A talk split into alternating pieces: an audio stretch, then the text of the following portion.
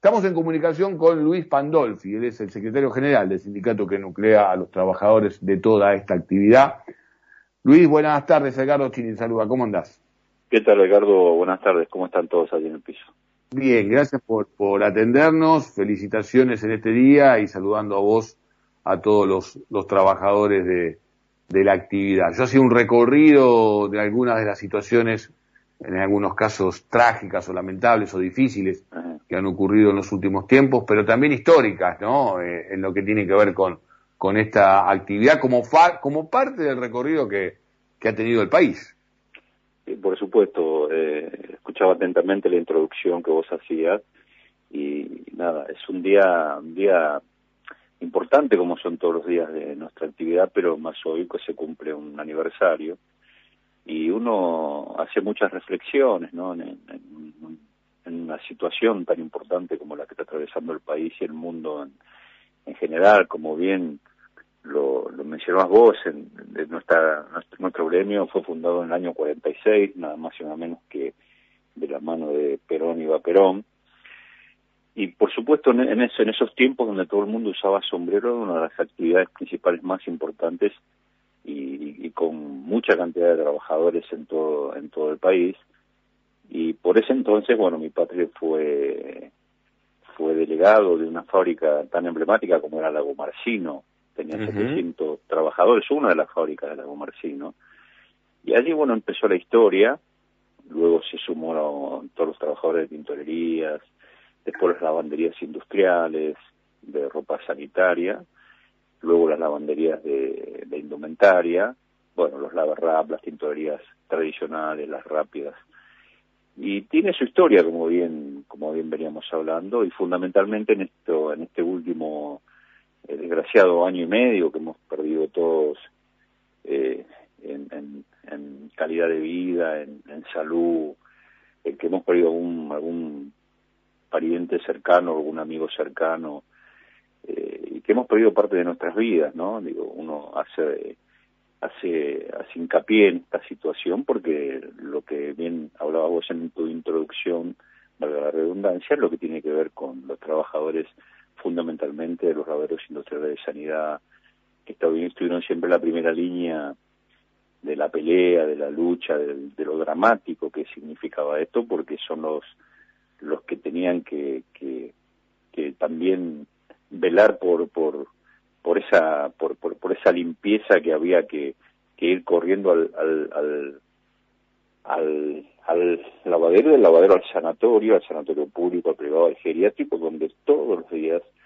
teníamos casos y teníamos la responsabilidad de estar ahí al frente, eh, poniendo también en riesgo su propia vida y su propia su propia salud. Entonces, digo, eh, es un momento de reflexión eh, de mucho agradecimiento a todos estos trabajadores que, que, que, arriesgaron sus vidas también para salvar otras o acompañar el dolor de otras familias que perdieron otras, ¿no es cierto? Sí, y, y está bueno poner en, en superficie, poner en foco porque uno, y además en la situación de emergencia, ¿no? Pero en general uno a veces este, no hace foco en algunas cuestiones este, trascendentes, eh, pasa por una situación de internación en uno en un hospital y no y no registra que esa sábana este, obviamente está liberada de infección y, la pelea es también contra los virus interhospitalarios, ¿no? Los virus que están adentro de estos de estos espacios este, y también allí la tarea que, que se realiza. Eh, y la pregunta es, eh, ¿hay ahora una oportunidad para que se reconozca esta tarea, se la jerarquice como oficio, como profesión? Y estamos trabajando para eso. En realidad no nos eh, pone contentos, digamos, salir a la superficie en nuestra actividad en un momento de, pandemia y de tanto dolor para la sociedad, ¿no es cierto? Sino que sí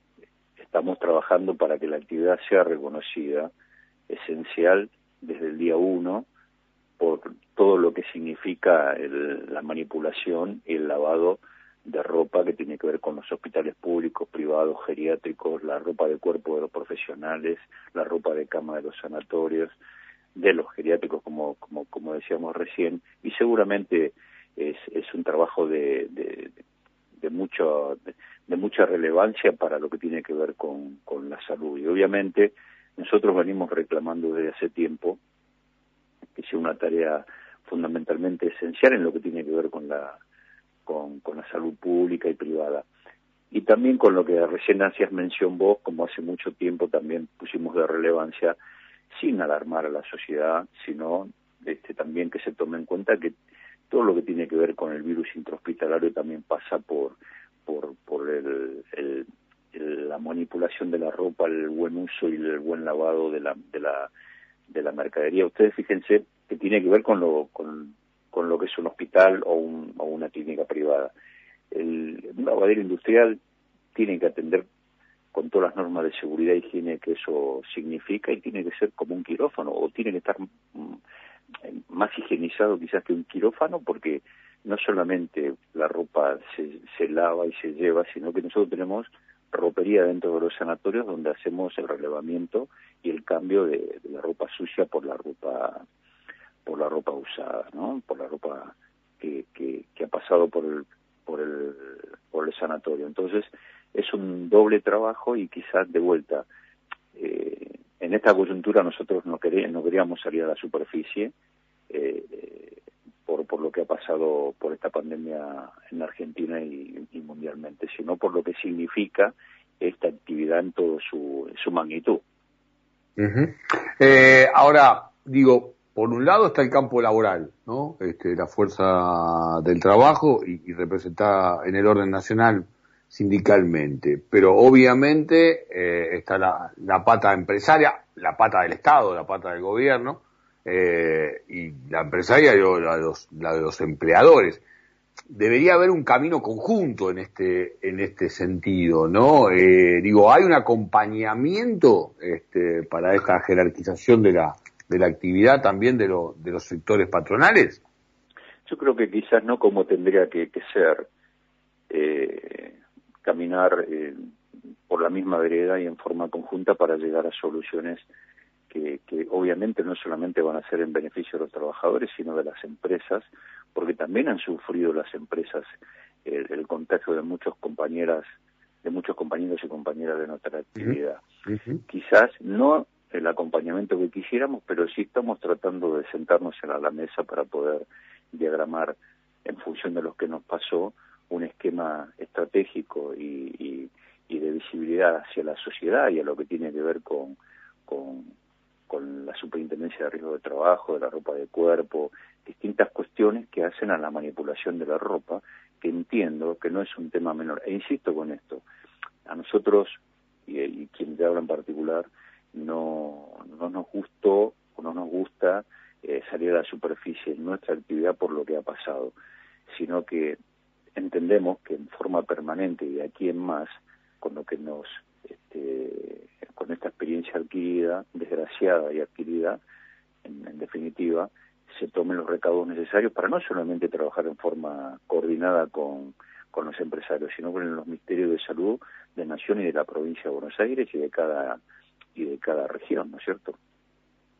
Hoy hubo una reunión de la Confederación General del Trabajo, recién nos entrevistábamos con Noé Ruiz en, representación histórica en lo que tiene que ver con el tema de género, fue uno de los ejes que se instaló en, el Confederal del día de hoy, allí en la, en la sede de la calle Azopardo. También obviamente todo lo que tiene que ver con el cronograma en relación a, la renovación de autoridades. Eh, pero también se hizo foco, eh, y aquí voy, en lo que tiene que ver con la flexibilización laboral, porque mientras te escuchaba, pensaba, digo, en muchas asignaturas pendientes en la actividad, pero si se intenta este, en forma paralela avanzar con una flexibilización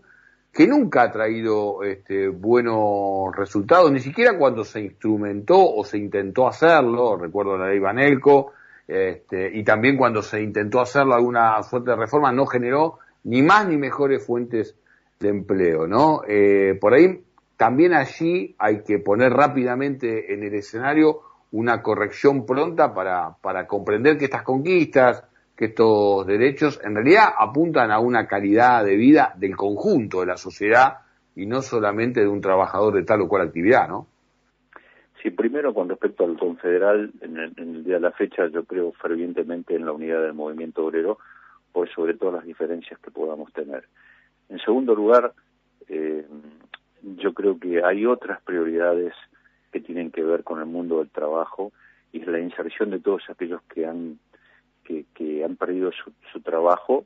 valga la redundancia, fundamentalmente que la pandemia ha dejado tierra arrasada y va a dejar tierra arrasada en lo que tiene que ver con el mundo de, el mundo laboral.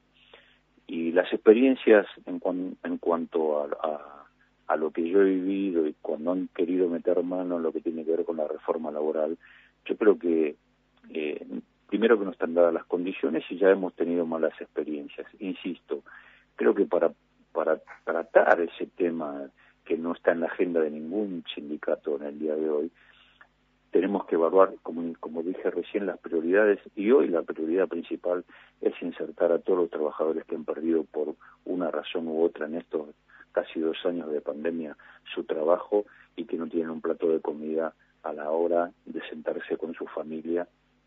y fundamentalmente en lo que tiene que ver con no solamente con el plato de comida, sino con la inserción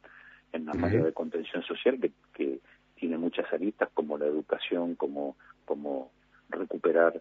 el, el, el trabajo y, y, y, enmarcar a todos esos trabajadores nuevamente en, en, en, el mercado laboral, que me parece que es la prioridad. Después, este, la coyuntura y, y quién mejor que los actores de los trabajadores con el mundo empresario, podamos discutir no me parece una reforma laboral, sino cómo hacemos para que eh, la inserción laboral, que cada vez está más golpeada y sabemos muy bien de que el que más sufre siempre es el bolsillo del laburante, eh, pueda insertarse definitivamente y no estar pasando por esta situación que estamos viviendo todos los argentinos y el trabajador en forma particular. Pandolfi, gracias por esta comunicación y otra vez, ¿eh? a través suyo, una, un saludo muy grande a todos los trabajadores de la actividad. Bueno, muchas gracias y ya que me dan esta oportunidad también quiero saludar a todas las compañeras y compañeros de nuestra actividad con un enorme abrazo y, y agradecerle por todo lo que han hecho en este, en este último tiempo, fundamentalmente las compañeras y compañeros de los trabajadores de sanidad y el mundo de nuestro gran querido gremio en general. Así que gracias a ustedes. Eh, que termine bien el día. Luis Pandolfi, secretario general del Sindicato de Titoreros, Lavaderos eh, y Sombreros de la República Argentina, pasó por aquí, por Estado de Alerta, por Radio Cooperativa.